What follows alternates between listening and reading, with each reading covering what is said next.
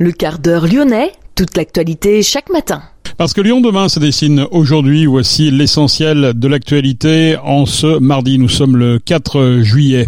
Les comparutions immédiates euh, après les violences urbaines perpétrées à Lyon vont se poursuivre aujourd'hui et déjà une première condamnation hier. Les maires de Lyon et Villeurbanne se rendront à l'Elysée aujourd'hui. Ils répondent favorablement à l'invitation d'Emmanuel Macron. Des milliers d'élus et de citoyens ont répondu présent à l'appel des maires de France, des rassemblements citoyens devant les mairies dans la plupart des communes et notamment celles touchées par les violences. Un tour d'horizon dans cette édition. Les tirs de mortier à Villeurbanne qui avaient provoqué un incendie dans un immeuble. À noter que trois suspects ont été mis en examen, dont deux ont été placés en détention provisoire. Nouvelle manifestation des taxis hier après-midi devant la métropole, mais cette fois-ci pour réclamer des licences supplémentaires. Le défilé de la Biennale de la Danse en septembre, 4000 participants attendus. Pour faire le point sur cette édition 2023 de la Biennale, nous avons rencontré Thiago Guedes. Son interview dans cette édition au micro de Gaël Bossier. Lyon demain, le quart d'heure lyonnais, toute l'actualité chaque matin. Gérald de Bouchon. Bonjour à toutes, bonjour à tous. Les comparutions immédiates après les violences urbaines perpétrées à Lyon ont donc euh, débuté hier. Le premier à avoir été jugé est un habitant de Mézieux, un majolant de 19 ans. Il comparaissait hier pour des tirs de mortier sur des policiers dans la nuit de mercredi à jeudi à Vaux-en-Velin, aux abords de la médiathèque. Les policiers ont assuré que le jeune homme pointait un mortier dans leur direction. Le jeune homme assure avoir été au mauvais endroit au mauvais moment. Il nie les faits qui lui sont reprochés. Le parquet s'est rangé toutefois derrière les témoignages des forces de l'ordre. Il a réclamé 18 mois de prison, dont 12 mois de sursis probatoire.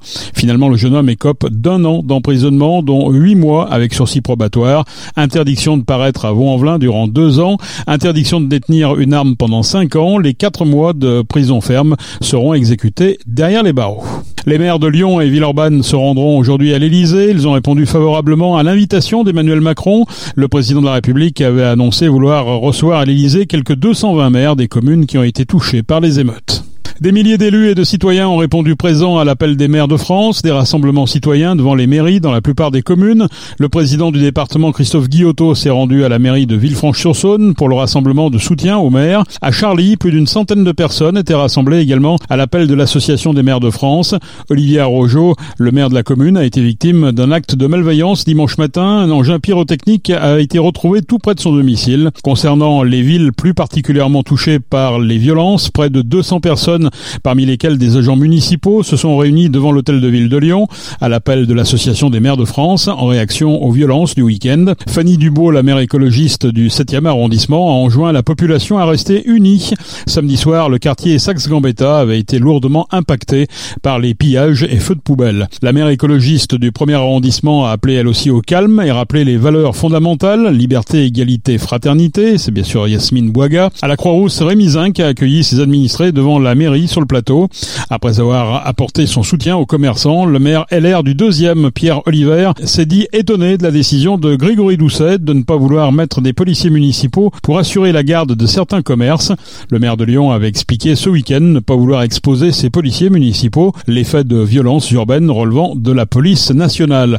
Près d'une centaine de personnes se sont rassemblées sur le parvis de la mairie de Villeurbanne. À Saint-Priest, une centaine de personnes ont entonné la Marseillaise avec le maire LR Gilles Gascon. Une centaine de personnes réunies également devant l'hôtel de ville de Vaux-en-Velin. 250 personnes se sont rassemblées dans la mairie de Bron. Une centaine d'habitants réunis également à Rieux après le saccage de la médiathèque. Les tirs de mortier dans la nuit du 28 au 29 juin à Villeurbanne avaient provoqué un incendie qui s'était propagé sur plusieurs étages d'un immeuble. Trois suspects ont été mis en examen. Deux d'entre eux sont en détention provisoire. Le troisième a été placé sous contrôle judiciaire. Ils ont été mis en examen des chefs de destruction volontaire par incendie d'un immeuble d'habitation ayant entraîné une ITT supérieure à huit jours.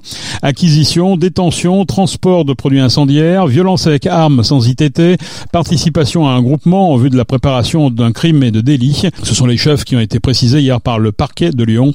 35 personnes vivant dans 10 appartements ont dû être relogées. Lyon demain, un site internet, du son, de l'image, un média complet pour les Lyonnais qui font avancer la ville. Nouvelle manifestation de taxis hier après-midi devant la métropole de Lyon à l'appel de lutte syndicale des taxis LST, une organisation toute récente qui regroupe des chauffeurs locataires de leur licence et qui demande la création de nouvelles licences, contrairement à d'autres chauffeurs propriétaires qui demandent le gel de ces mêmes licences. Une délégation a rencontré le président de la métropole Bruno Bernard après avoir entendu leurs revendications. Il a donné rendez-vous à l'ensemble des représentants de la profession demain mercredi pour une réunion de travail regroupant tous les taxis. 4000 participants sont attendus en septembre pour le défilé de la Biennale de la danse à Lyon. Un mois de spectacle et un défilé qui cette année ouvre l'événement. Pour en savoir plus, Gaël Bossier a rencontré Thiago Guedes, le nouveau directeur de la Maison de la Danse. Elle est très festive et on a vraiment décidé, ça c'est un changement, ça c'est une détransition, il y en a beaucoup de transitions, mais on défend vraiment qu'un grand événement comme la Biennale et doit être vraiment beaucoup plus qu'un enchaînement de spectacles. En fait, les spectacles, ils font partie d'un grand événement, mais moi j'ai des fonds qu'il faut vraiment travailler dans toutes les autres couches et les autres strates. Et pour ça, ça a aidé beaucoup un projet qu'on a imaginé qui s'appelle Immersion Fagor. Et dans ce projet immersif, donc il y aura des spectacles, il y aura des expos, il y aura des pratiques, il y aura un, endroit qui s'appelle plateau ouvert pour toutes les pratiques. Donc tous les danseurs et danseuses qui veulent pratiquer pendant la biennale, ils ont un espace à Fagor pour pratiquer. Il y aura aussi un club, un club bingo chaque vendredi et samedi avec une programmation musicale imaginée avec les structures, les associations léonaises et stéphanoises que pour faire la fête, en fait, pour se rencontrer. Parce que euh, sent aussi, moi j'ai beaucoup euh, visité la Biennale autant que pour amateur quand j'étais directeur de théâtre de Porto, que ça manquait un peu un lieu de rencontre après les spectacles. Parce qu'en fait, quand tu es à Lyon, t'enchaînes deux, trois spectacles. Après, ce que c'est bien, c'est de rencontrer les gens.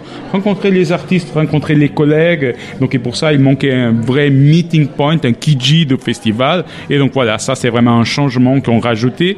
Mais pas seulement un meeting point, un meeting point artistique. On rajoute aussi, on, et on peut aussi inviter des autres euh, artistes, mais aussi proposer au public des autres expériences, comme par exemple les immersions. Donc, les deux immersions, l'immersion hip-hop et l'immersion ballroom. Donc, 15 heures, vraiment que le public peut vraiment découvrir par la pratique, par la théorique, par les films, par les conférences de culture euh, euh, à Fagor. Alors on a parlé beaucoup de la programmation. Il est évident que c'est difficile euh, ben, de faire une programmation. Il y avait déjà des choses qui étaient programmées par Dominique Hervieux.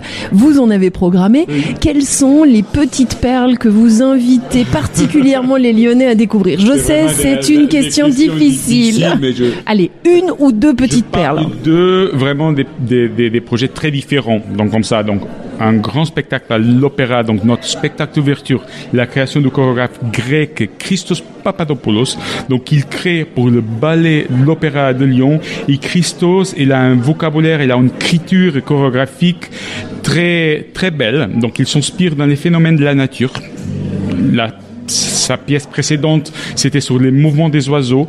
Et cette pièce, c'est sur les, euh, les champignons. Donc, comment les champignons se développent sur la terre et quels sont tous les mouvements qu'ils, euh, en fait, qu'ils dégagent un entre eux. Donc, comment ça se transforme en chorégraphie? C'est vraiment, j'ai, j'ai eu la possibilité d'assister à certaines répétitions. C'est un spectacle vraiment hypnotique, très beau spectacle, aussi qui marque une transition pour le ballet de l'Opéra de Lyon, qui a un nouveau directeur. Aussi, on souligne vraiment cette relation très forte que la Biennale a avec l'Opéra.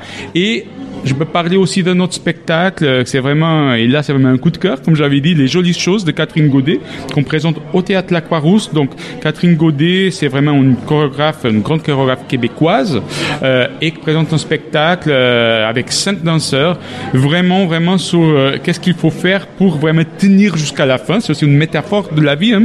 comment on, comment on vécu aussi notre société, vraiment avec endurance. Donc et ça, c'est un spectacle très rigoureux très beau, où on, s'emballe avec eux, on souffre avec eux, on pleure avec eux. C'est vraiment pour moi un des grands coups de cœur de cette biennale entre 46 oui autres, mais là je vous parle de deux euh, coups de cœur, donc Christos et Catherine. une petite question sur euh, le, défilé. Donc euh, ces grands marqueurs de la biennale, elle vient pour l'espace public, avec toutes les précautions, bien sûr, mais voilà, bah, avec un modèle normal, on peut dire classique. Hein. C'est un grand marqueur de la biennale, mais aussi euh, cet élan aussi, c'est on présente pas mal de projets que soulignent aussi des relations fortes avec la société, des, des, des récits qui sont au-delà de la écriture chorégraphique, qui est très très présente, mais aussi que souligne aussi un engagement des artistes très très engagés avec leur société. On défend aussi que la danse, n'est pas quelque chose qu'on fait de notre petite boule, mais elle est quelque chose vraiment ancré dans notre société. Il y a pas mal de projets qui soulignent ça. Alors vous le disiez effectivement, le retour du défilé dans la rue, c'est ça le grand événement, il faut le dire. Ça va faire tellement plaisir aux Lyonnais euh, de retrouver justement ce, cette rue de la République avec oh, plein, plein de gens. Et vous avez imaginé un prologue et vous avez imaginé une clôture aussi à Bellecour. Oui, et en plus on a fait une chose, c'est qu'on a placé le défilé au début de la biennale. Donc on assume vraiment le défilé comme les grands débuts de la biennale, aussi pour permettre aux participants de défiler, ça peut être un petit détail, mais il n'est pas, les participants de vivre après la biennale autrement. Parce qu'en fait, avant, le défilé était au milieu de la biennale. Donc, comme les participants étaient très très engagés dans le défilé, ils ne pouvaient pas trop profiter de la biennale.